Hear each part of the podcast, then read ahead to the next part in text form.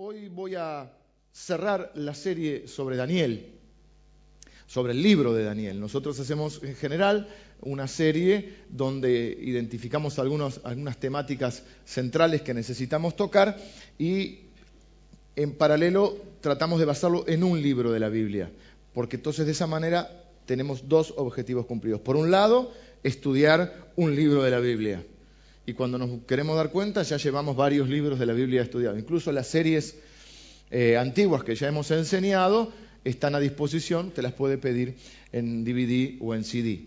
Por ejemplo, una serie que a mí me parece que me bendijo mucho en lo personal es cuando hicimos la serie sobre Ruth, que se llamaba La mano de Dios. ¿eh? la providencia de Dios. Y vimos que Dios obraba de dos maneras. Está como, bueno, las, manos de Dios. Por, un lado está la mano del milagro, cuando Dios interviene de una manera soberana eh, en un momento determinado. Esa es una mano visible quizá de Dios.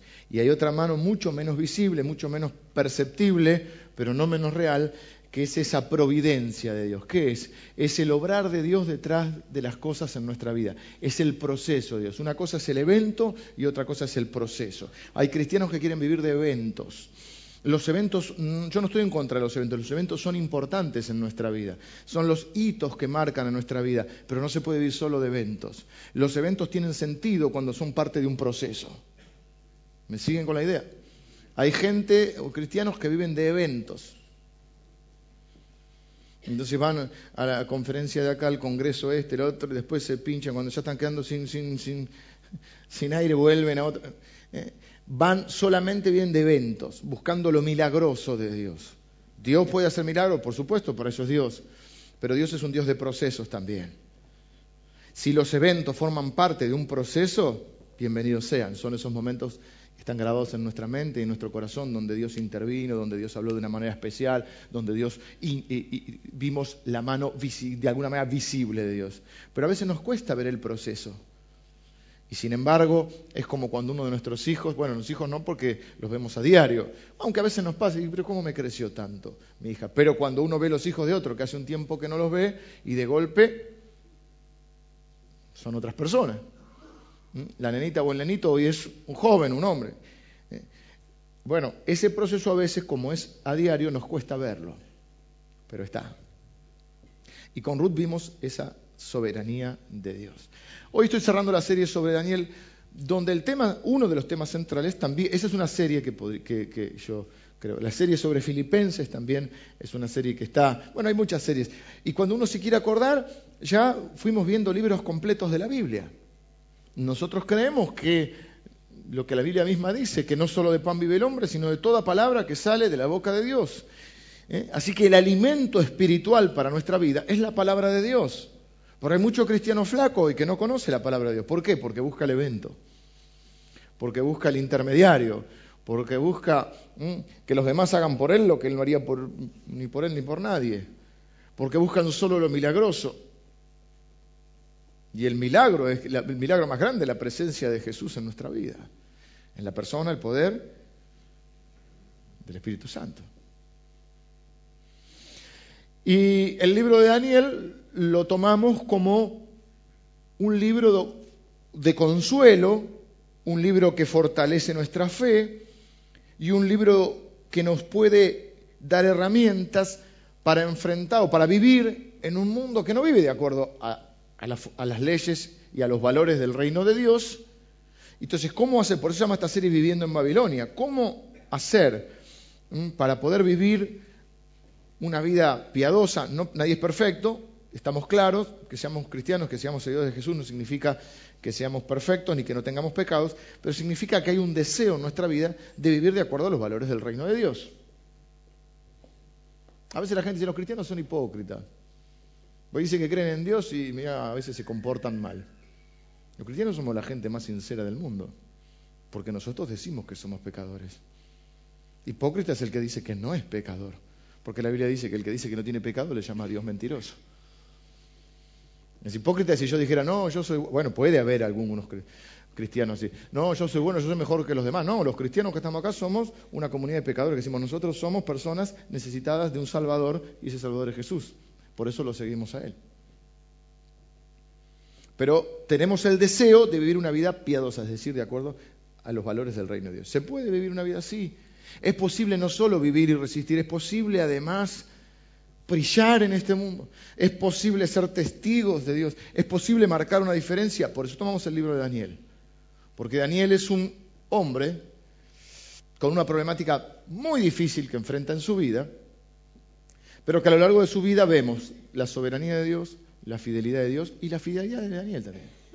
Es un hombre que marca una diferencia. Es un hombre que no solo resiste, porque si no sería cuestión de meterse en un monasterio y no te juntes con el mundo y el mundo, ¿viste? Y ya vimos no estudies, no, hagas nada porque, porque te van el mundo te va a confundir. No, no, nosotros estamos para brillar en el mundo. Nadie pone una luz debajo de la cama y Jesús dijo, ustedes son la luz del mundo. Ni siquiera dijo, ustedes deberían ser. Jesús nos renovó la confianza y dijo, ustedes son la luz del mundo. Daniel sobrevive a cuatro reyes, está más de 70 años en Babilonia, lidera tres avivamientos y ocupa los cargos más importantes dentro del imperio más importante, que es uno de los imperios más importantes de la historia del mundo. Se enfrenta y se para firme delante de los, de hombres, de los hombres más poderosos del mundo. Se le paró a Nabucodonosor. Cuando Nabucodonosor este, quería imponerle ciertos condicionamientos. Había que plantarse delante del hombre más poderoso de la tierra, que hacía así y te mandaban a un horno de fuego, te mandaban a los leones. Daniel y sus tres amigos de los cuales hablamos. Hoy voy a cerrar la serie, primero voy a, vamos a mirar, nos toca mirar el capítulo 6, quizá la, la historia más conocida para los que conocen un poco la Biblia, quizá para algunos que no conocen tanto la Biblia, es la única historia que conocen de Daniel, que es la famosa historia de Daniel en los leones. Famosa para los que lo para las que lo conocemos. Nosotros no vamos a dar sentado, que, no tenemos por qué dar por sentado que todos la tienen que conocer. Nosotros estamos para enseñar la palabra de Dios y no hay, sin ningún problema, si yo no la conozco la historia. Bueno, por eso estamos acá. Vamos a conocer la historia del capítulo 6 de Daniel y después voy a dar un cierre general a esta serie sobre Daniel. ¿Por qué termino acá? Porque los primeros seis capítulos de Daniel hablan de este Daniel, diríamos, terrenal, de la vida de Daniel aquí en la tierra. Luego comienza, eh, del capítulo 7 al 12, lo que se conoce como la parte eh, profética o escatológica de Daniel, es decir, es una serie de visiones que Daniel tiene que tienen que ver con los tiempos venideros y aún con los tiempos eh, que todavía no han venido ahora, los venideros venideros, los últimos tiempos. Por eso le llama el Apocalipsis del Antiguo Testamento, de alguna manera, a Daniel. Aquellos que les gusta estudiar, eh, eh, vieron que hay muchas sectas que siempre andan anunciando el fin del mundo. Bueno, ya cuando alguien te dice la fecha y la hora del fin del mundo, ya partimos de la base, que es un mentiroso o alguien que a su vez ha sido engañado y le han mentido. Porque la Biblia dice que nadie conoce ni el día ni la hora. Así que esos que andan anunciando el fin del mundo, por supuesto que hay señales de que los tiempos se acortan, es verdad, pero el día y la hora no lo sabe nadie. Sí hay indicios. Bueno, Daniel da un montón de indicios, pero yo no me voy a meter en eso, porque yo esta serie tiene que ver con cómo vivir la vida aquí en la tierra. Porque el Evangelio no es solamente resolver, básicamente ¿eh? es eh, el regalo de Dios, el amor de Dios expresado en la persona de Jesús, que nos da acceso al perdón de nuestros pecados y a la vida eterna. Sí, pero también hay una vida en la tierra. Jesús vino también para que en esta vida en la tierra nosotros podamos vivir de otra manera, marcar una diferencia y ser testigos de Él. Y en otras palabras, que te vaya bien. Testimonios que te vaya bien. hay gente que dice, yo no tengo testimonio. ¿Cómo que no tenés testimonio? No, porque siempre me fue bien. Eso es testimonio. Yo no estoy en contra del testimonio aquel que, bueno, que la pasó mal y que Dios eh, le dio una nueva oportunidad, aquel que, que, eh, que tuvo un montón de dificultades en la vida. Bueno, dificultades tenemos todos, pero esos testimonios dramáticos. Quizá nos gustan más, nos impactan más, como Dios rescató a tal persona de tal situación, pero también testimonios que te vaya bien. Que la gente de Jesús que una vida como la que tiene Él. Eso es testimonio. Y es lo que tiene Daniel. Ahora, no tuvo siempre fácil. Vamos a algunas aclaraciones. Dijimos que Daniel, todo el mundo lo identifica como el joven Daniel. Bueno, Daniel, como le pasa a muchos de nosotros, fue joven una vez, pero no siempre fue joven, porque no siempre es joven. Ahora hay que aprovechar cuando uno es joven. Por ejemplo, el que se esfuerza de joven la pasa mejor de grande. El problema es si uno cree que va a ser joven toda la vida. Este es el sector joven. No sé si ven cómo les... me dirijo más acá. Uno el problema es que cree que va a ser joven toda la vida. Subir los escalones de a cuatro, todo lo demás te parecen fracasados. si te va más o menos bien, este es un fracasator, este no, no, no, yo sí, yo, yo soy un ganador. Después la vida te da algunos cachetazos y dices, ¿será que no están así? Algunos se bajan del caballo, algunos se bajan del pony. Me gusta esa frase que dicen los chicos. porque algunos ni a un caballo se han subido, al pony. Como la juventud también es algo que se cura con el tiempo, hay que aprovechar la juventud. Hay que aprovechar la juventud. No, no, nos sobra tiempo, pero no nos sobra. Es un engaño. El que aprovecha el tiempo de joven la pasa mejor de grande. Todo lo que construyas hoy lo vas a disfrutar después. Lo que hoy, las oportunidades que pierdas hoy. Y el tren no pasa una vez, pero hay trenes que ya no vuelven a pasar. Entonces hay que aprovechar las oportunidades que, que se presentan en la vida. ¿Y qué hacemos todo el resto? Tranquilos. Que la mientras estamos en la tierra hay oportunidad. El tipo que nos toca, está mal decir el tipo, no. bueno, Daniel, el que ese que es el joven Daniel, y lo, lo, ponen, viste, el nenito de 15 años en los leones, el nenito de 15 años tenía como 90 cuando va a los leones. Porque fue joven una vez, como nosotros. Pero cuando llega el episodio y en el capítulo 6, tiene ochenta y pico de años. O sea, ya no es el jovencito. Yo no sé de dónde salió de dibujar los jovencitos con los leones.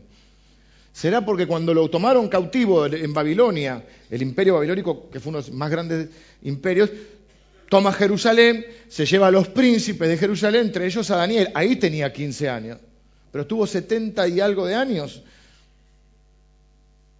Y hay fechas concretas que vimos. El imperio babilónico cayó el 12 de octubre del 539. Al 605, porque vamos al revés, porque vamos antes de Cristo, ¿no? 605 antes de Cristo, 539, ahí tienen cuántos, 66 años. Son los que pasaron, los que, los que parte de lo que pasó 66 más 15, 16 que podía tener Daniel, estamos en 81, 82 años. Más acá, que algún añito más pasó y 82, 83 años tiene. Así que tranquilos, todavía hay posibilidades para nosotros de ser testigos. Y si Dios te deja en la tierra es porque todavía tiene un propósito. El día que cumple toda su obra, te vas. Te vas con Cristo. ¿Qué dice el apóstol Pablo? A mí me impacta la vida del apóstol Pablo, porque es un hombre que la gente vive diciendo no tengo tiempo, no tengo tiempo para nada. Y creemos que eso nos da un halo de importancia. Oh, si no tenés tiempo sos grosso. No tengo tiempo. Es un concepto equivocado. Hay un concepto, por ejemplo, empresarial, donde en determinados países que tienen determinados orígenes, como el nuestro, por ejemplo, quedarse después del trabajo, eso, uy, mira el tipo cómo labora. Se queda hasta las 10 de la noche, es un hombre se puso la camiseta de la empresa. Los americanos dicen, si vos te quedaste después de tu horario de trabajo, es porque no supiste aprovechar tu tiempo, trabajaste mal. Fíjate que dos concepciones diferentes.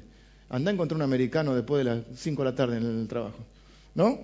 Nadie. A las 4 salen todos, van con el autito a buscar a los pibes de la escuela. Y si no, es porque no aprovechaste bien tu tiempo.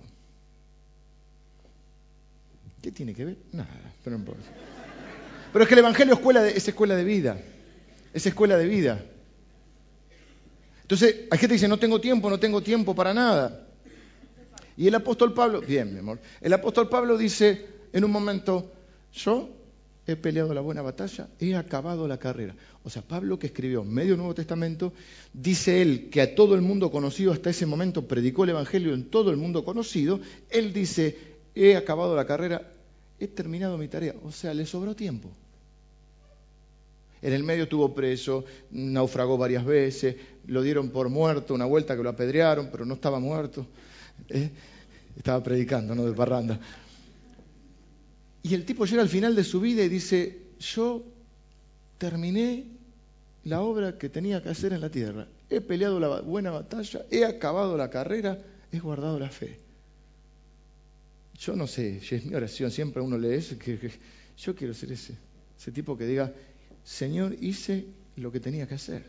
Jesús lo dice. 33 años vivió Jesús. Y Jesús dice, Señor, he acabado la obra que me diste que hiciera. Pero nosotros decimos, no tengo tiempo. ¿Y hacemos más que Jesús? ¿Más que el apóstol Pablo? ¿O será cuestión de ser sabio? Dice un salmo, enséñame a contar los días o los, los tiempos, de forma que haya en ellos sabiduría. O decir, ¿qué está diciendo? Enséñame a vivir, Señor. Y el Evangelio es escuela de vida. Y Daniel es un hombre que nos enseña a vivir. Ahora, nosotros no estamos acá para ensalzar a Daniel, porque nosotros estamos siempre para admirar a Jesucristo y admirar a Dios que obra a través de la vida de Daniel. Del capítulo 6 vamos a, mirarlo, no lo vamos a leer completo, a veces Alejandra nos ayuda, eh, Alejandra nos lee el, párrafo que vamos a estudiar, pero como el capítulo 6 es un capítulo que tiene 28 eh, versículos, y como es más bien un relato, una historia, lo vamos a ir eh, leyendo de a poquito. Como siempre, la tarea para el que le interesa es leer todo el capítulo. Y aquel que se quiere llevar el audio de hoy lo puede pedir al final. Los dividí todavía, no son instantáneos, hay que eh, anotarse y retirarlos posteriormente. Bueno, así que vamos a ver dos cosas hoy. Primero, el capítulo 6, Daniel entre los famosos leones. Segundo, una conclusión general de la serie. Y la Semana Santa vamos a una serie especial que se llama El Extraordinario.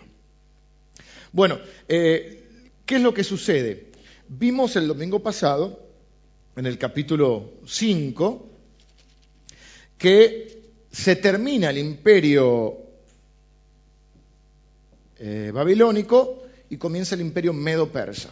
Hay unos temas históricos que no nos vamos a complicar la vida, porque Darío, algunos dicen que Darío era una especie de, diríamos, para entenderlo, de virrey de la zona, eh, un rey menor. Otros dicen que Darío, Darius, sería, es un título como el César y que se está refiriendo al, mismo, al mismísimo Ciro. Eh, nosotros creemos más que Darío no es Ciro, que es una especie de corregente que hay. Pero lo concreto es que Ciro, porque es el imperio medo-persa, ¿sí? Entonces, este, Ciro el persa va a entrar unos, para nosotros unos, días posteriores, pero entra su ejército desviando el Éufrates y tomando esa ciudad que parecía que jamás iba a caer, que era Babilonia. Con el rey Belsasar, que no sé si se acuerda, que en medio de la, de la fiesta le apareció una mano que le escribió y le dijo, fuiste pesado en balanza, ¿eh? Estás desaprobado. Nunca te dijeron desaprobado. Bueno, en la mano de la maestra, una profesora, esta es la mano de, la mano de Dios, era desaprobado. Bueno, cae el imperio. Y vimos que al final lo llaman al viejito Daniel que está en un ostracismo. Pero ahora de vuelta, el viejito queda como tercer gobernante de todo el... Es, es esos viejitos que ¿eh? que no se rinden. Queda como eh, puesto, lo conoce Darío y se da cuenta que hay en algo especial en él. Y ahí nos hacemos una pregunta, ¿qué ve la gente en nosotros? Había una frase del escritor de las crónicas de Narnia, que dijimos, Luis o Lewis, que decía, él procura brillar no para que te vean a vos, sino para que a través tuyo lo vean a Jesús. Y eso es lo que pasa con Daniel. Entonces, este nuevo rey, Darío, dice que constituyó sobre el reino 120 sátrapas. Sátrapas son como el ejemplo de la gente que no nos gusta. Para que gobernasen en todo el reino. Y sobre ellos tres gobernadores. Sobre ellos, perdón, de los, sobre los 120 había tres. De esos tres uno era Daniel. O sea, ochenta y pico de años, había estado en el ostracismo, en el reinado de Belsasar, empieza el imperio, ¿eh? a rey muerto, rey puesto, empieza Darío con el imperio medo-persa en el 539 a.C. y el tipo llega y dice, este, este sabe detectar, este es un hombre que lo van a describir así, había en él un espíritu superior.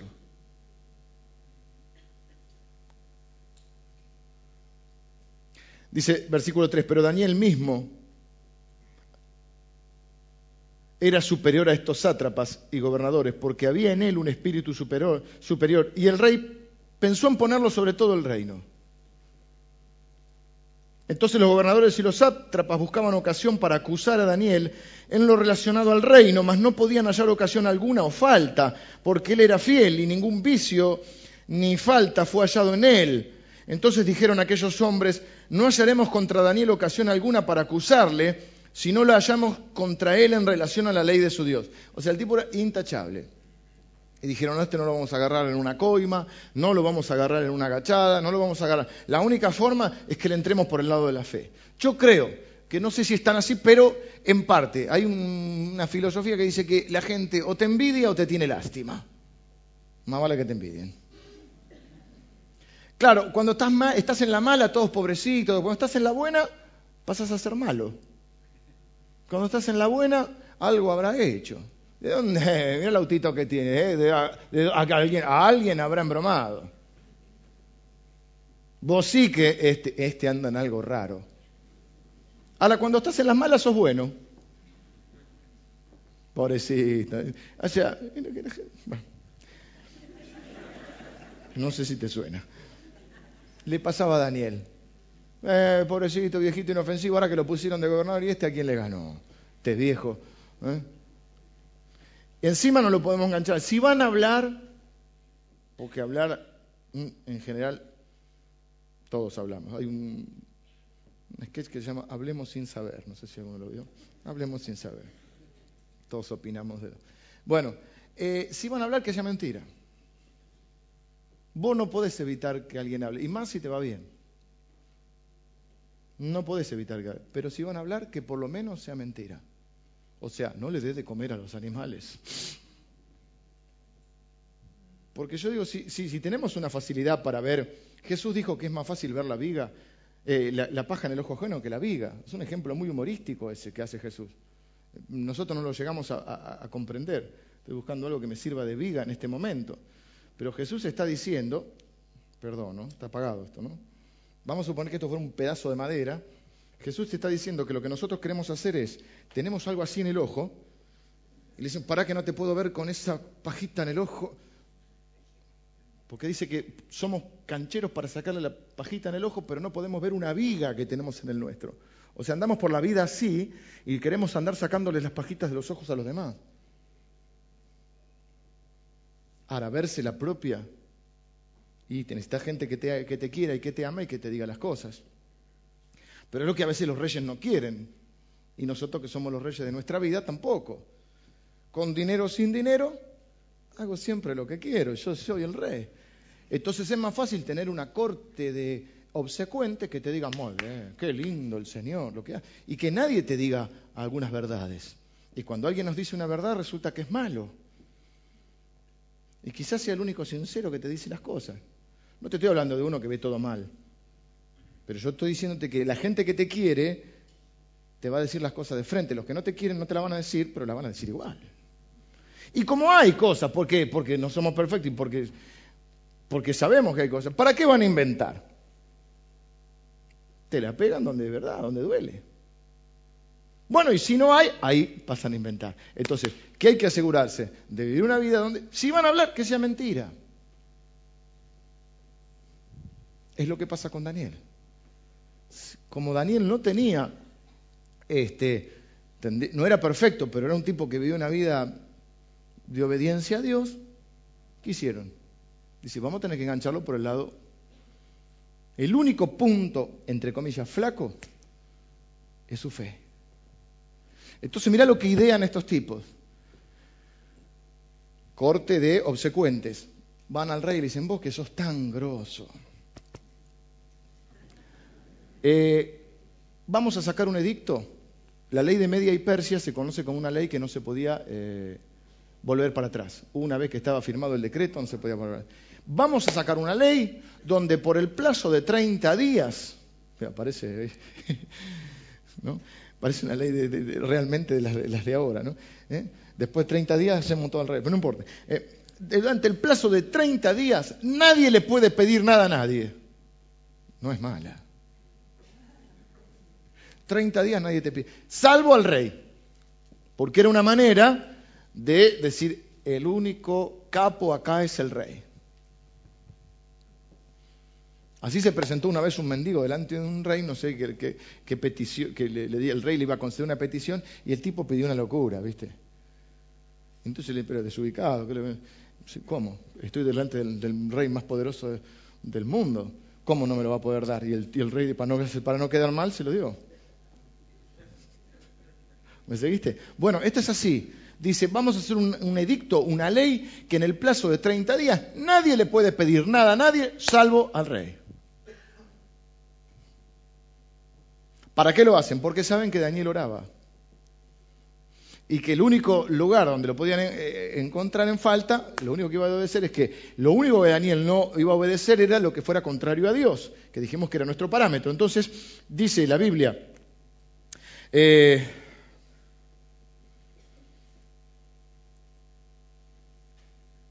El 7 vamos a leer. Todos los gobernadores del reino, magistrados, sátrapes, príncipes y capitanes, o sea, todo el mundo viendo cómo poder sacarse a Daniel de encima. ¿Sabe que Daniel molestaba? ¿Por qué molestaba? Pregunta. Cuando dice en el versículo 2, y sobre ellos puso a tres gobernadores, de los cuales Daniel era uno, a quienes estos sátrapas diesen cuenta para que el reino fuese perjudicado. ¿Qué estamos diciendo? Que algún sátrapa se quedaba con algún vuelto. ¿Se entiende? El tipo vio que Daniel era un tipo honesto y dice, a este lo voy a poner para que los otros no me roben. O sea que ¿por qué era molesto Daniel? Porque mientras estaba Daniel era complicada el desvío de fondos. Quedarse con algún subsidio, alguna de esas cosas estaba complicado.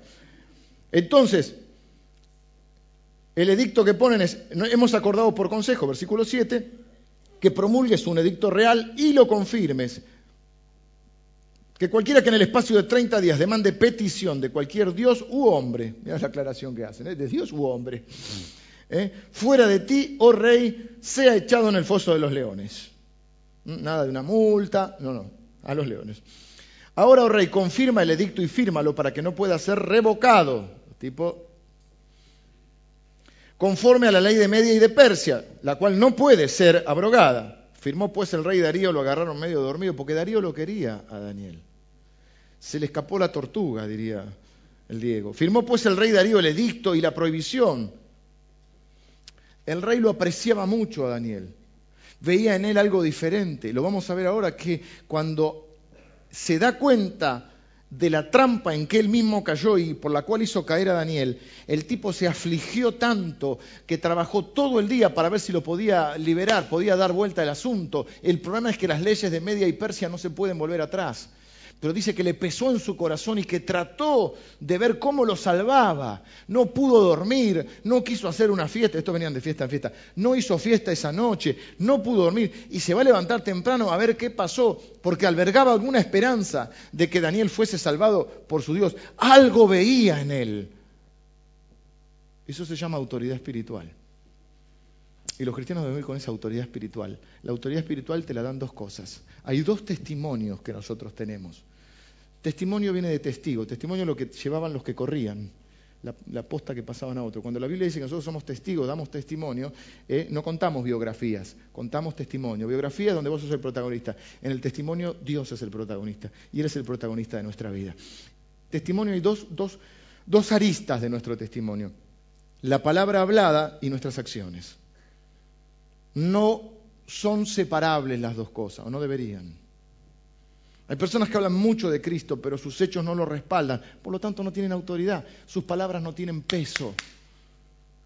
No tienen peso. ¿Qué va a decir la gente? Ah, haz lo que yo digo, pero no lo que yo hago. Falta peso, falta autoridad espiritual. No sos creíble si tus hechos no respaldan tus palabras.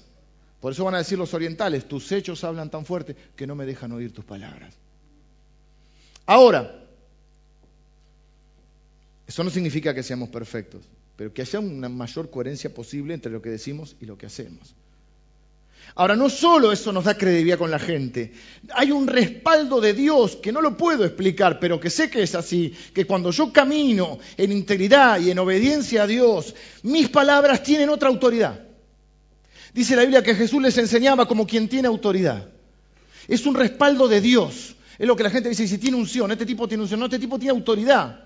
Y hay gente que tiene autoridad espiritual, que no te la da un carnet, no te la da un título, no te la da que te, pongas apóstol a las naciones, de los profetas, de, el, más grosso de Latinoamérica, internacional. Esos son estupideces humanas, pero hay una cosa que es la autoridad espiritual que te da Dios. Parte porque Dios se le canta en, en sus propósitos, pero parte tiene que ver que esa autoridad tiene que ver con una manera de vivir. Y Daniel era un tipo que tenía autoridad. En el fondo le tienen miedo. En el fondo se lo quieren sacar de encima porque hay algo en él, hay un espíritu superior en él. Y no está hablando de espíritu con mayúscula, así que no está hablando del Espíritu Santo. Cuando está en minúscula es el espíritu de, de la persona. Él era alguien, por, nosotros creemos que por la obra de Dios en su vida, que se había hecho alguien fuerte, alguien superior.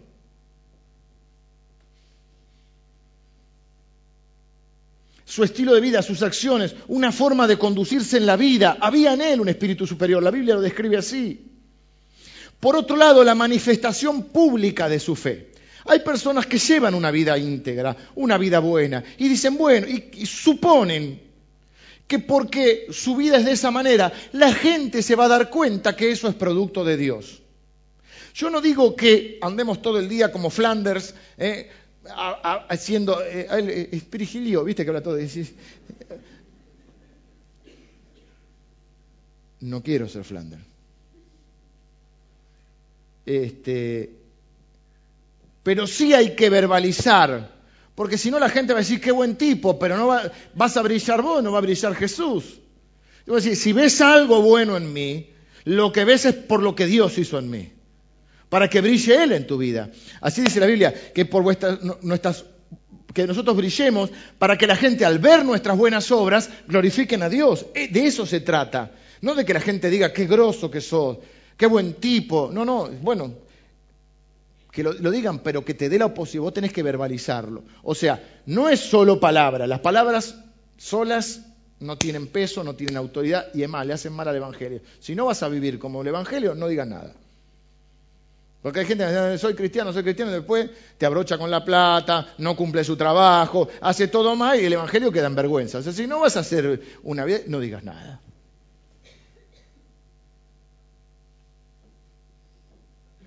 Ahora, si estás llevando esa vida, no presupongas que porque llevas esa vida la gente se va a dar cuenta del mensaje de Dios. No, se lo tenés que verbalizar. O sea, las dos cosas van juntas. Tus hechos son lo que te dan la autoridad y dan dan también la posibilidad. Cuando la gente ve que vos enfrentás diferente una enfermedad, que, tenés un trato diferente en tu familia, que tenés un trato con tus hijos, con tu, que te conducís en la vida de otra manera, que te manejás por otros parámetros, se va a dar la posibilidad. Algunos se puede burlar como, eh, como, como Flanders. También depende de si vos te manejás como Flanders. Si vos te manejás bien, no es que estés todo el pero vos te manejás con autoridad espiritual, te manejás bien, tratás de hacer tu trabajo con excelencia, manejarte como, como, como debe ser con buenos valores, sin ser, este, por ejemplo, un mal compañero, ¿eh? siendo una persona solidaria, una persona que no, es una persona mezquina, una persona que no le enseña el trabajo a nadie porque tiene miedo que se lo saque. no, no, no. Cuando vos te manejás de otra manera, en el momento que las personas, lo vimos con Belsasar el domingo pasado, en el momento que le apretaba el zapato, lo fue a buscar a Daniel.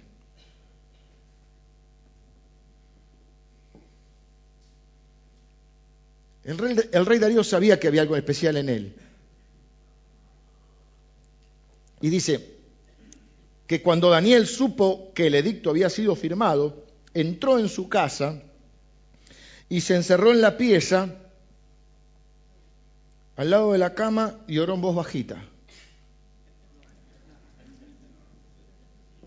Me gusta porque estos tipos son un poquito reventados. Y yo me parece que en el fondo soy un poquito reventado también. Claro, porque ¿qué hizo? Esto me hace acordar a los amigos de Daniel, que vimos en el capítulo 3, cuando Ananías, Melsasar y Azarías, mal llamados Sadarán, Mesach y Abednego, cuando están delante del rey más poderoso de la tierra, que le dice, si no se postran delante de la estatua que yo hice, los voy a mandar a un horno de fuego, ¿eh? ¿qué van a hacer? Y los tres se paran y dicen, no hace falta que te respondamos sobre este asunto. Con respeto, pero o sea, eh, igual le responden, pero le dicen esto, no hace falta. ¿Por qué? Vos ya sabés quiénes somos. Y no nos vamos a postrar porque Dios... Y dice, ¿qué Dios los va a librar de esto? ¿Qué Dios los va a librar de mi mano? Y ellos dicen, de tu mano nos va a librar, del horno no sabemos. pero si no nos libra, igual no nos vamos a postrar. Yo creo que el mundo necesita gente así. Yo no sé si me da el cuero para ser así, pero me gustaría. O sea, no hace falta que te responda, vos ya sabés quién soy.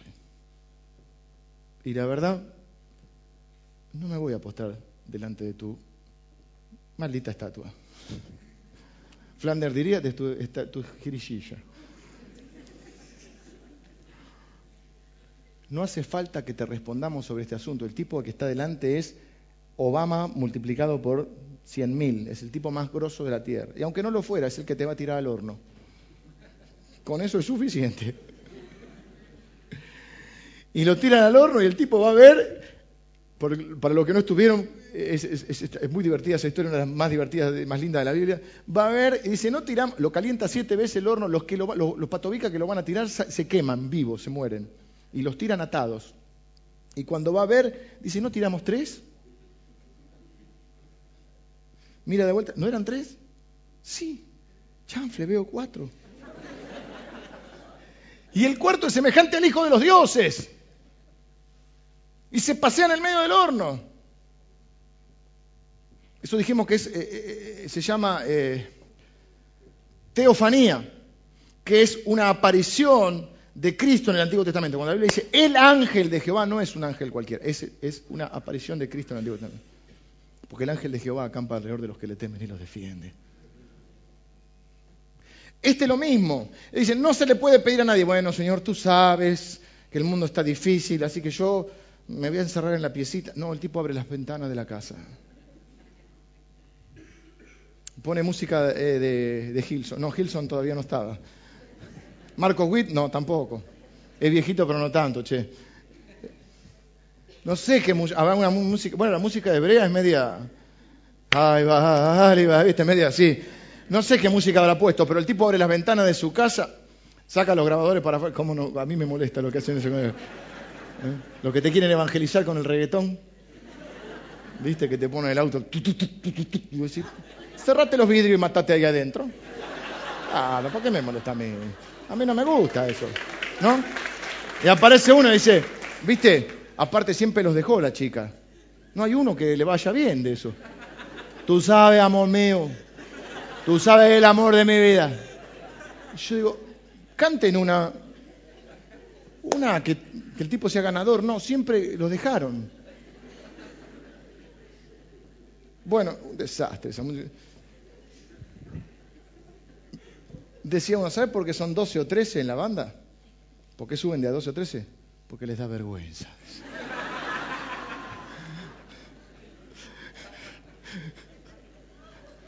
Bueno, si a alguno le gusta, esto no es parte, esto no es palabra de Dios, esto es un, chascarrillo. Un chascarrijillo.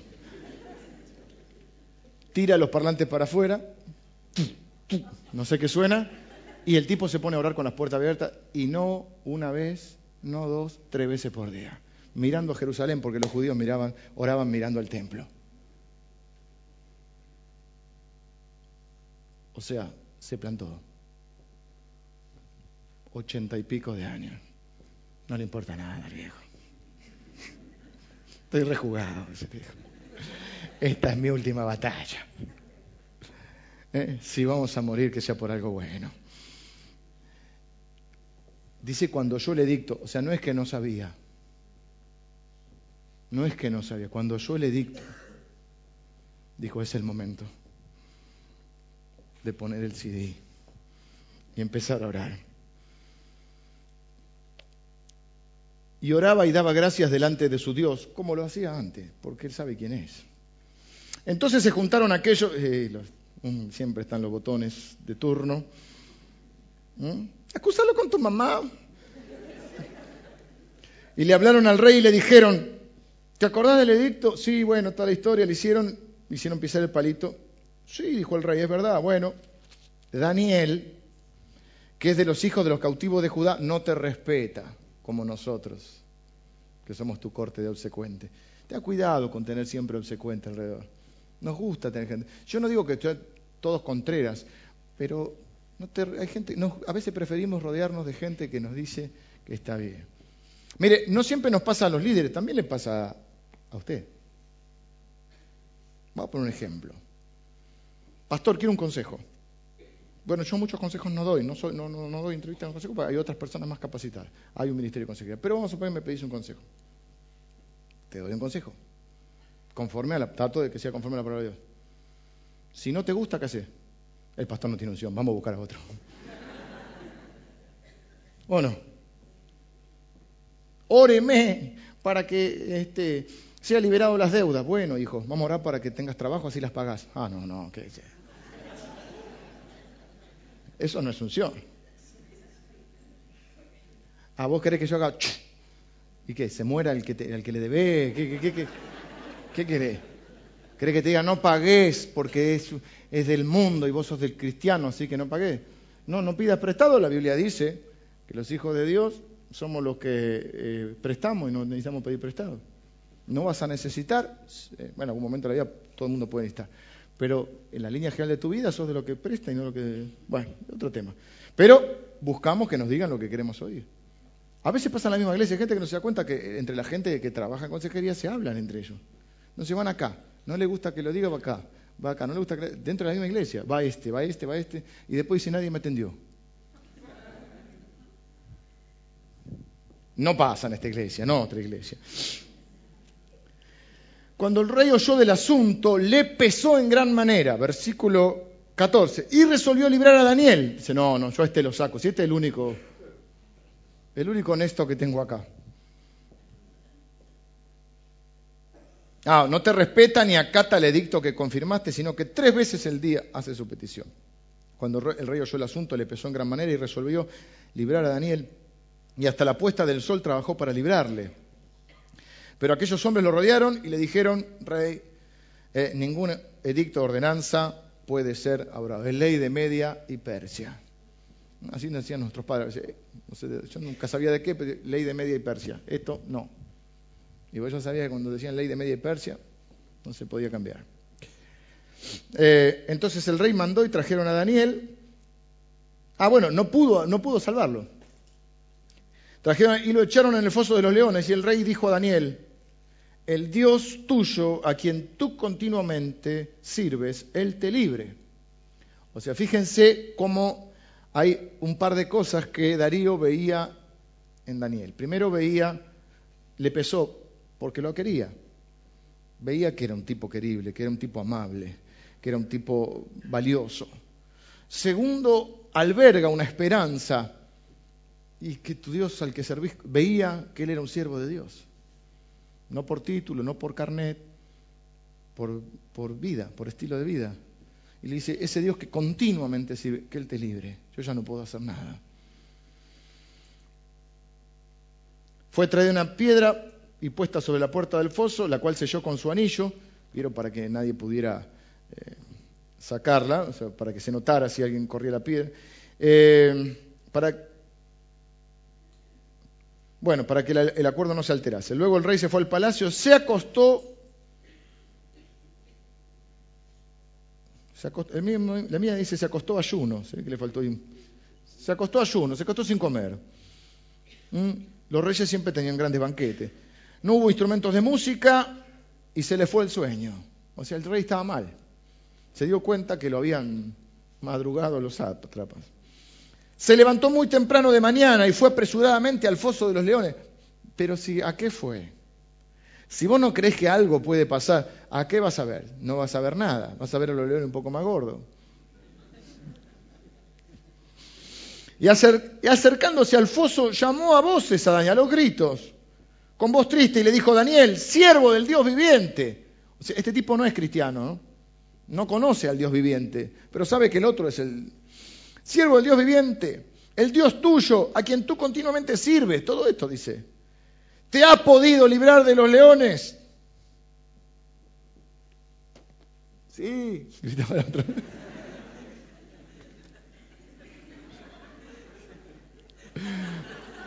Acá estoy. Claro que sí. Y si no, y si no te libra, sigue siendo Dios.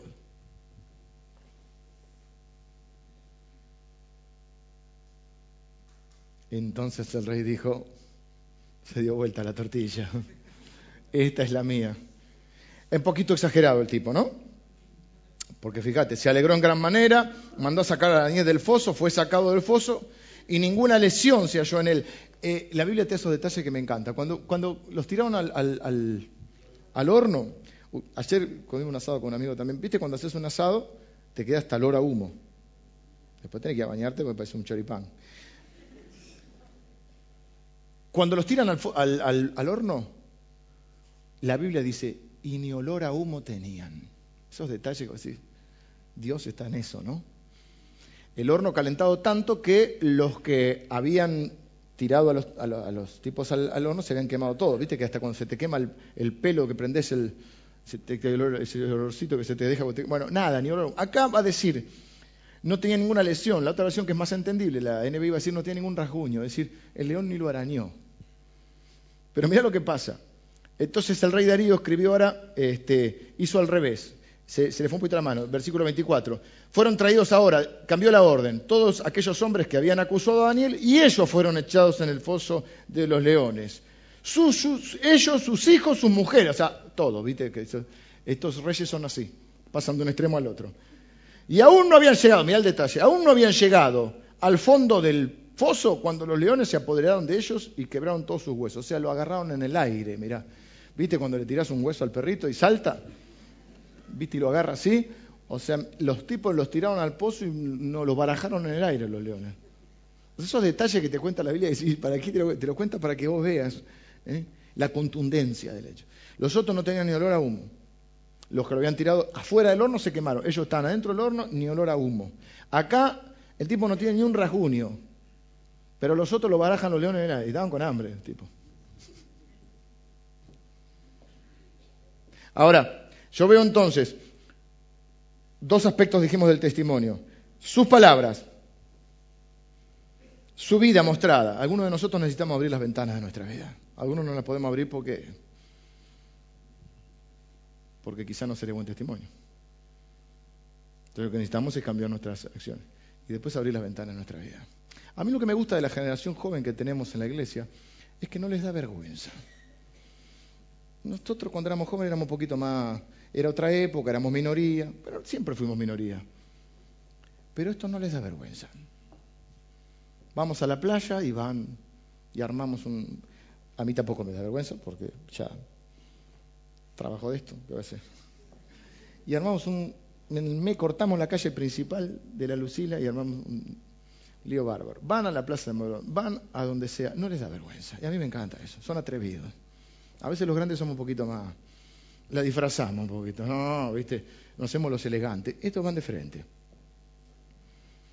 Y algunos de nosotros necesitamos abrir las ventanas de nuestra, de nuestra vida y que se pueda ver que somos cristianos.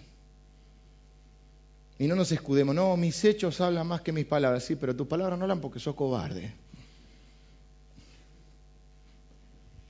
Entonces, si tus hechos te respaldan, el testimonio tiene que ser completo y predicar. ¿Yo predico con mis hechos? Sí, pero también con tus palabras. No presupongas que porque tus hechos son buenos la gente va a conocer el plan de salvación si no se lo presentas. Van a suponer que sos una buena persona, que sos simpático, amable, qué tipo piola, pero no van a saber que es Jesucristo el que, el que, hizo, el que produce la obra en tu vida. Tengo que terminar esta parte para ir ya al final.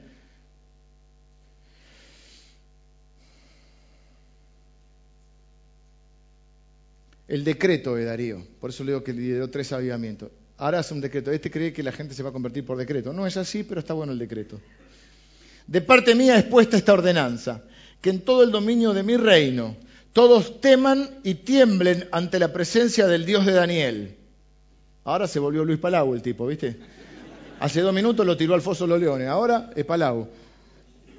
Y tiemblen ante la presencia, lo mismo hizo Nabucodonosor tiemblen ante la presencia del Dios de Daniel, porque Él es el Dios viviente y permanece por todos los siglos, y su reino no será jamás destruido, y su dominio perdurará hasta el fin. Él salva y libra, y hace señales y maravillas. Predica mejor que yo. En el, en el cielo y en la tierra Él ha librado a Daniel del poder de los leones, y este Daniel prosperó durante el reinado de Darío y durante el reinado de Ciro el persa está al final de su vida. Pero mientras hay hilo en el carretel, ¿eh? como dijo Josué al final de su vida, yo no sé qué van a hacer ustedes, pero yo en mi casa vamos a servir a Dios. Y que hasta el final de tus días te encuentre, ¿eh? o si el Señor no viene antes, si el Señor te llama a su presencia, que te encuentre sirviéndole y pudiendo decir como el apóstol Pablo, he peleado la buena batalla, he acabado la carrera, he guardado la fe. Trabajamos, oramos y vivimos de tal manera para llegar un día delante del Señor y escuchar del Señor que diga, bien, buen siervo y fiel, sobre poco has sido fiel, sobre mucho te pondré. Se puede engañar a muchos, dice, durante mucho tiempo, pero dice la Biblia que Dios no puede ser engañado. Dios sabe lo que hay en el corazón de cada uno y Dios sabe el deseo que hay en el corazón de cada uno y la motivación. Es lo que tenemos que revisar. Cierro la serie con algunas pautas concretas que vimos. Eh, rápidamente. ¿Cómo vivir en este mundo hostil, en esta sociedad alejada de Dios? Daniel y sus amigos nos mostraron que era posible. Mandela decía, algo es imposible hasta que alguien lo hace. La gente dice, no, es imposible, mejor metámonos en un convento, encerrémonos en una... No, no, brillemos para Dios. ¿Es posible vivir en un mundo? Es posible. Para Daniel no era mucho más fácil que nosotros. Le habían cambiado de lugar de residencia, le cambiaron el nombre. De príncipe a servidor lo mandaron. Tenía 15 años, le cambiaron el idioma. Le cambiaron las costumbres, le querían cambiar la comida. Le querían hacer, hacer cosas en contra de su Dios. El tipo se mantuvo firme. ¿Por qué? Primero, porque tenía una identidad clara. ¿Cómo vivir en Babilonia? Con una identidad clara. Esto para los que les gusta notar. ¿Cómo vivir en Babilonia? Con una identidad clara. ¿Sos o no sos? ¿Quién sos? de esa, de quién sos y de quién es tu Dios van a um, desprenderse todas las respuestas y todas las direcciones de tu vida. Si sabes quién sos y sabes quién es tu Dios, entonces sabes quiénes son tus verdaderos compañeros, entonces sabes cuál es el propósito de tu vida, entonces sabes que vivís para Dios, entonces sabes qué decisión tomar y qué no tomar, porque estás enfocado en un destino, en un propósito. ¿Quién sos? ¿Cuál es tu identidad? ¿Sos cristiano o no? Desterramos en esta iglesia el concepto de la vida secular. No hay una vida cristiana y una vida secular. Para explicar nuestra inconsistencia en la vida, tenemos una sola vida, en esa vida somos cristianos. No somos Flanders, pero somos cristianos. Tenemos que ser personas, y somos personas, eh, que desean honrar a Dios, que desean ser íntegras y que desean sobre todas las cosas agradar a Dios. La Biblia dice que Dios honra a los que le honran. La pregunta es, ¿sos o no sos? ¿Sos el que está el domingo sentadito acá cantando que Él es poderoso o sos el que el día miércoles pone en vergüenza al Evangelio? ¿Sos el que acá sos amable y, bueno con todos o sos el insoportable de tu casa que trata mal a todo el mundo? Decía un viejo pastor, en tu casa saben si sos o no sos. Hace muchos años, no, hace tiempo, hace poco, hace muchos años conocí a un pastor y el año pasado conocí al hijo, un hombre de mi edad, al hijo. Le dije, yo conocí a tu papá, un tipo con mucha unción. Sí, yo te puedo decir que en mi casa era igual que en la iglesia. Y esa es mi oración y el desafío de mi vida. Ser igual en mi casa que en la iglesia. Y yo quiero que mi hijo vea un tipo que se puede equivocar como cualquiera, pero que ama y desea honrar a Dios. Y que no pongo acá la careta de Flanders y en casa soy Homero. Tampoco quiero ser Flanders. Porque saben, hermanos, estamos, e-, esas inconsistencias son las que ha llevado a que toda una generación se ha desilusionado con el Evangelio. Es excusa, porque tampoco eh, es excusa suficiente. Ah, a mí en la iglesia me lastimaron, a mí también me lastimaron. A todos. La gente se lastima porque somos seres humanos. Y a veces nos lastiman los que más queremos, a veces entre nuestra familia nos lastimamos. Pero ¿qué se supone que hacen las familias cuando se, lastiman? Se piden perdón y se perdonan, porque esa es la base del cristianismo. Cuando ofendemos pedimos perdón, cuando nos ofenden perdonamos. ¿Somos cristianos o no somos cristianos? No, pero yo no puedo perdonar. Bueno, ¿sos cristiano o no sos cristiano? No te preguntes si puedes perdonar, te pregunto si sos cristiano. Pero yo quiero una generación en la cual podamos inspirar, no a la cual nos mire y diga, sí, sí, ahí en la iglesia todo muy lindo, pero en casa Entonces, viejos zorros hemos inventado la vida secular.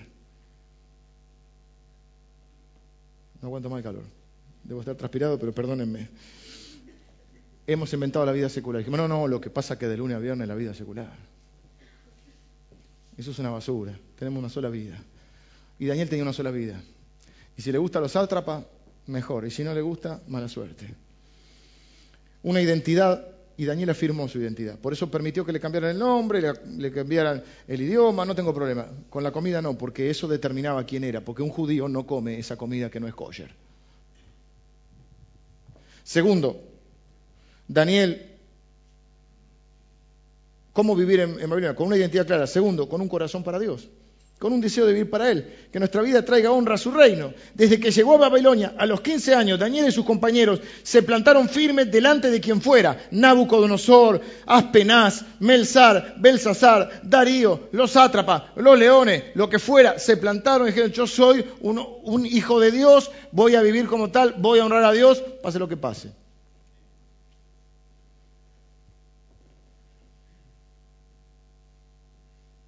Dice la Biblia que al fin y al cabo lo que Dios mira es el corazón. Vivir con un corazón para Dios. No te estoy pidiendo más. Estoy pidiendo que prediques a las naciones, ni que seas el apóstol de nada. Te pido que tengas un corazón. No te pido. Es un deseo, una oración. Que tengamos un corazón para Dios. Es decir, que lo que más nos importa es lo que dice Dios, lo que opina Dios, no lo que a quién le va a gustar y a quién no le va a gustar. A veces queremos agradar a todo el mundo. Es imposible. Agradar. Ni Dios puede. Ahora empieza el mundial. Jugamos contra los brasileños. Los brasileños encima que juegan bien, oran ante el partido. Yo que estamos fritos. Los tipos, viste, que si se cae un avión, se cae el avión con la selección de Brasil y agarran 11 que están jugando en la playa y te ganan. Y encima oran. Y vos lo ves ahí y todo dices, oh, Dios no puede agradar. Entonces acá juega River y Boca y la mitad más uno. Eh, ora, ora por una cosa y la mitad menos uno ora para otra. No sé cuál es cuál, no, sé, no me meten en problemas en este momento. Ay, el Señor nos acompañe con el día, pues tenemos un picnic. Bueno, pero en el campo están pidiendo que llueva porque se les pierde la cosecha. Dios no puede agradar a todo el mundo. Y Pablo dice, ¿qué, busco? ¿Agradar a los hombres o agradar a Dios? Si buscara agradar a los hombres, no sería siervo de Dios. O sea, el tipo la tiene clara que no puede agradar a todos. Pero a veces queremos quedar bien con todo el mundo y quedamos mal con Dios. Un corazón para Dios. Tercero, con una fe incondicional en el Señor. La fe es por el oír y el oír de la palabra de Dios. La palabra de Dios alimenta tu fe. ¿eh? Así que vos y yo no comemos de la comida del príncipe de este mundo. Nosotros comemos de la mesa que prepara el Señor, dice la Biblia en el Salmo 23, delante de mí en presencia de mis angustiadores, para que mi copa esté rebosando. Nosotros comemos de la palabra de Dios. No alimentamos nuestra vida escuchando y creyendo las mentiras y la basura que este mundo cree. Porque no somos de este mundo, vivimos en este mundo, pero somos del reino de Dios, somos parte de su pueblo. Y la Biblia dice que nosotros nos manejamos por otro, somos ciudadanos de un reino que se está estableciendo. Y nuestra constitución es la palabra, respetamos las leyes de nuestro país, pero nuestra máxima autoridad es la palabra de Dios. Pero si no la conocemos, ¿cómo la vamos a obedecer? Hemos visto de no ser solo oidores, sino ser hacedores de esta palabra. Entonces no creas lo que todo el mundo, no digas todo, no repitas lo que dicen todo el mundo, no seas uno más de esa manada porque no sos del mundo, sos del reino de Dios. Con una fe incondicional. Muchas veces nuestra vida tambalea porque está un pie en la roca y un pie en la arena. Le creemos un poquito a Dios y un poquito a lo que dice este mundo.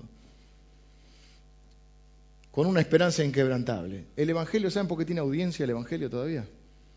Porque el Evangelio es un mensaje de esperanza. Vengan los músicos, terminé. El Evangelio es un mensaje de esperanza. Y la esperanza siempre tiene audiencia. Es más, la Biblia dice que hay tres atributos, por así llamar, tres cosas en la vida que no son salud, dinero y amor, que son fe, esperanza y amor. La más grande es el amor, dice la Biblia. Primera Corintios 13, en el himno del amor. Pero va a decir que fe y esperanza. La fe es un poquito más que la esperanza, porque es la certeza de la esperanza, es la certeza de lo que se espera. Esperamos lo mejor de Dios. Jesús dijo, si ustedes, siendo malos, le saben dar buenas cosas a sus hijos, ¿cuánto más Dios? Si tu hijo te pide un pan, ¿le vas a dar una piedra? ¿Hay alguien acá que si su hijo le pide un pan le daría una piedra? Si le pide un pescado le daría una serpiente? Si le pide un huevo le daría un escorpión? Dice, ninguno de ustedes lo haría. ¿Cuánto más Dios? Sin embargo, aún los hijos de Dios, aún los cristianos, le piden pan a Dios y esperan piedras de Dios. Porque no tienen fe, porque no le creen a Dios, porque no tienen esperanza. ¿Qué esperás vos de Dios? Si tu padre es bueno y le estás pidiendo pan, ¿por qué crees que te va a dar piedras? ¿Por qué vivís como si te fueras a dar piedras? ¿Por qué estás derrotado? ¿Por qué estás tan angustiado? ¿Por qué tienes tanto miedo? ¿Le estás pidiendo pan a Dios? ¿por qué crees que te va a dar una piedra? ¿Vos le darías una piedra a tu hijo si te pide un pan? La Biblia dice que Dios es tu Padre.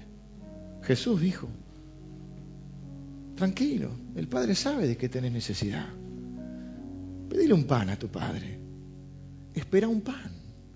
El Evangelio tiene audiencia porque es un mensaje de esperanza. Dice la Biblia, Cristo en nosotros, la esperanza de gloria. Quiero terminar leyéndote un, versículo. Capítulo 10, ya no nos vamos a meter en, todas las visiones, pero dice Daniel que por alguna razón Daniel estaba ya al final de su vida. Quiero mostrarte un evento. Vimos todo un proceso, te voy a mostrar un evento en la vida de Daniel. Y espero que Dios hoy obra en tu vida para que sea un evento también. Dice el versículo Dios, en el año tercero de Ciro, rey de Persia, o sea, en el 536, fue revelada palabra, de eh, fue revelada palabra a Daniel, llamado por los otros Belsasar. Y la palabra era verdadera, el conflicto era grande, pero él comprendió la palabra y tuvo inteligencia en la visión. En aquellos días yo, Daniel, estuve afligido por espacio de tres semanas. No comí manjar delicado, ni entró en mi boca carne ni vino. Era un ejercicio espiritual que él hacía, de ayuno, ni me ungí con ungüento. Tuvo 21 días así. Y el día 24 del mes primero estaba yo a la orilla de un río, del gran río. O sea, él tiene grabado en su mente el día la fecha en su mente y en su corazón. Eso es el 23 de abril del traducido, el 23 de abril del 536.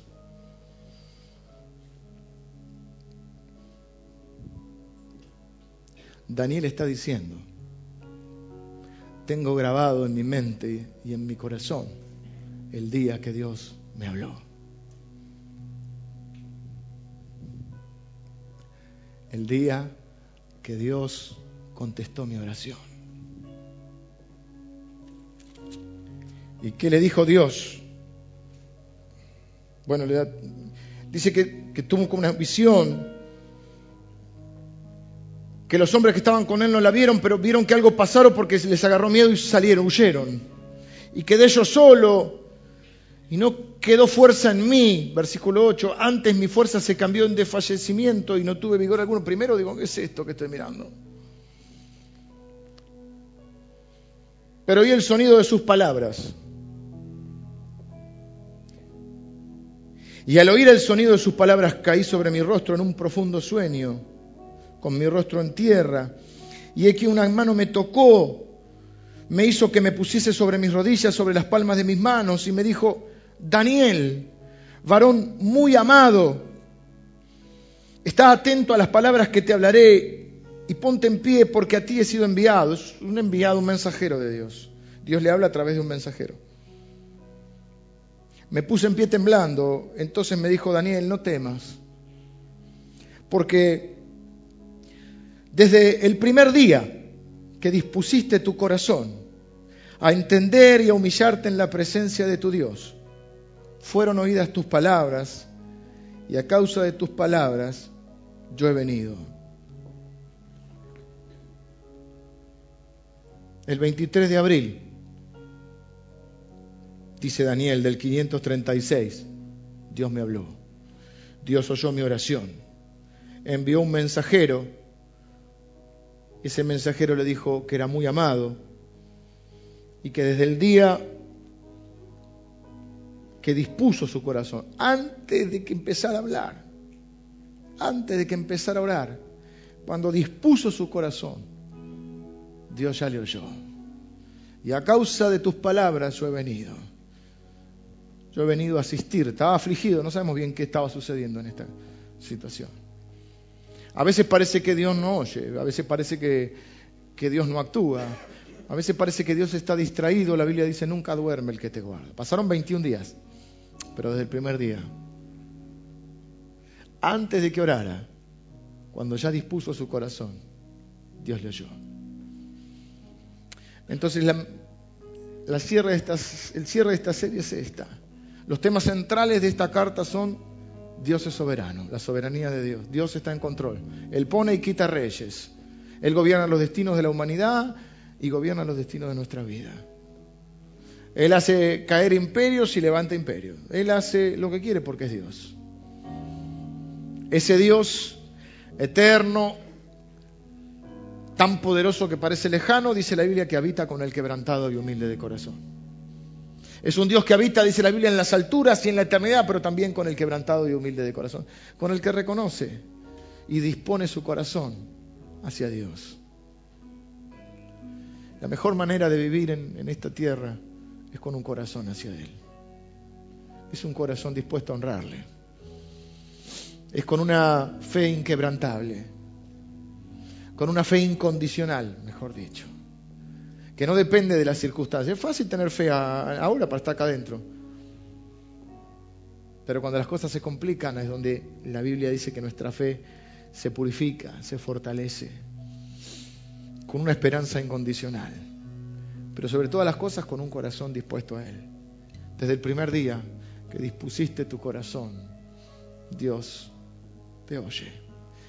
Quiero terminar con una oración. Sé que me pasé unos minutos, pero dame unos minutitos más.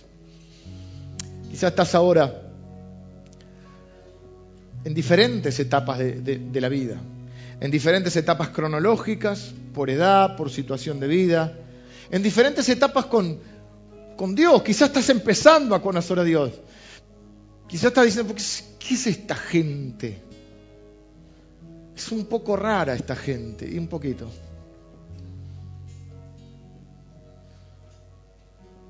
¿Quién es este Dios?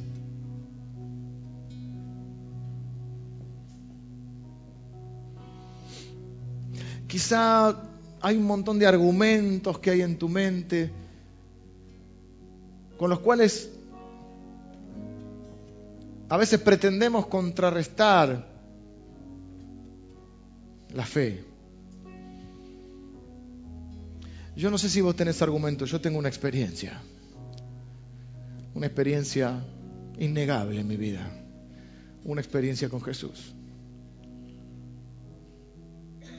Y delante de él, de esa experiencia, todos mis argumentos se cayeron.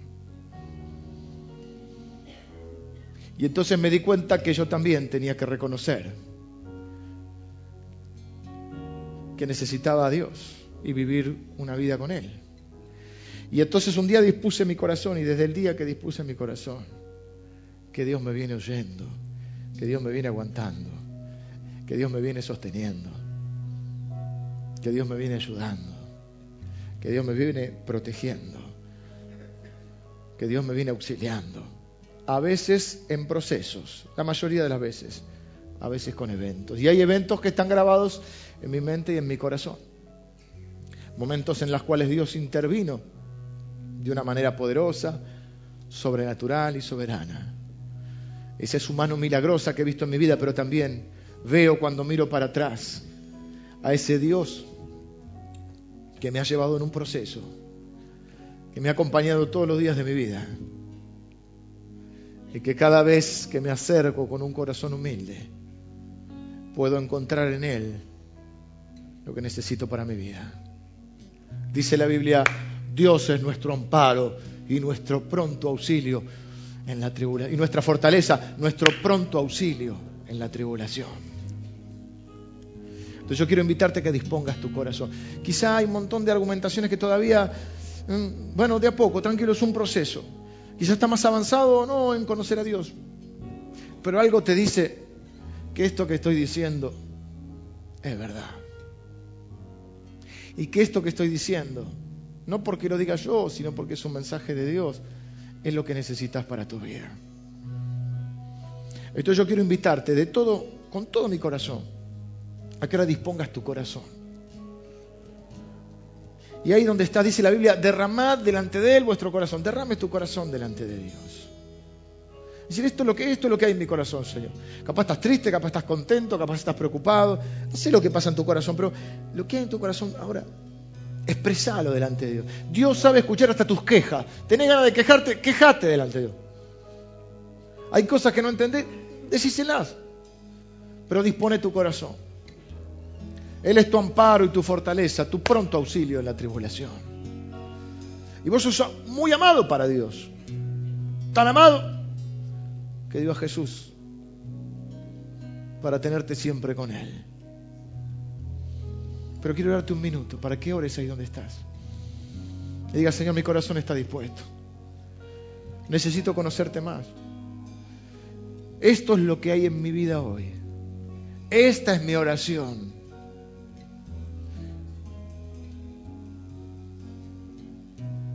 Y no hay un lugar mejor a donde ir que delante de tu presencia. ¿Y hoy qué es hoy? No sé qué día es hoy. 13 de abril, justamente, de 2014, sea un día que lo recuerdes como un día en el que dispusiste tu corazón.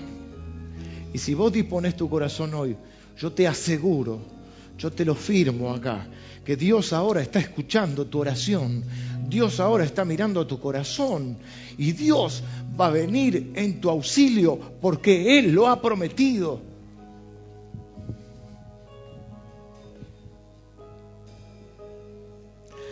Cada vez, cada vez que acudas al Señor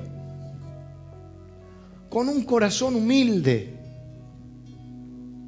con un corazón que reconoce a su Dios, ese Dios va a responder tu oración.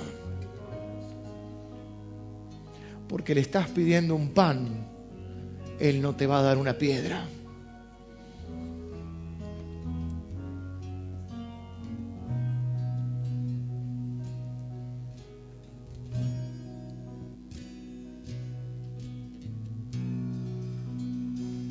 Mi esperanza está en Jesús,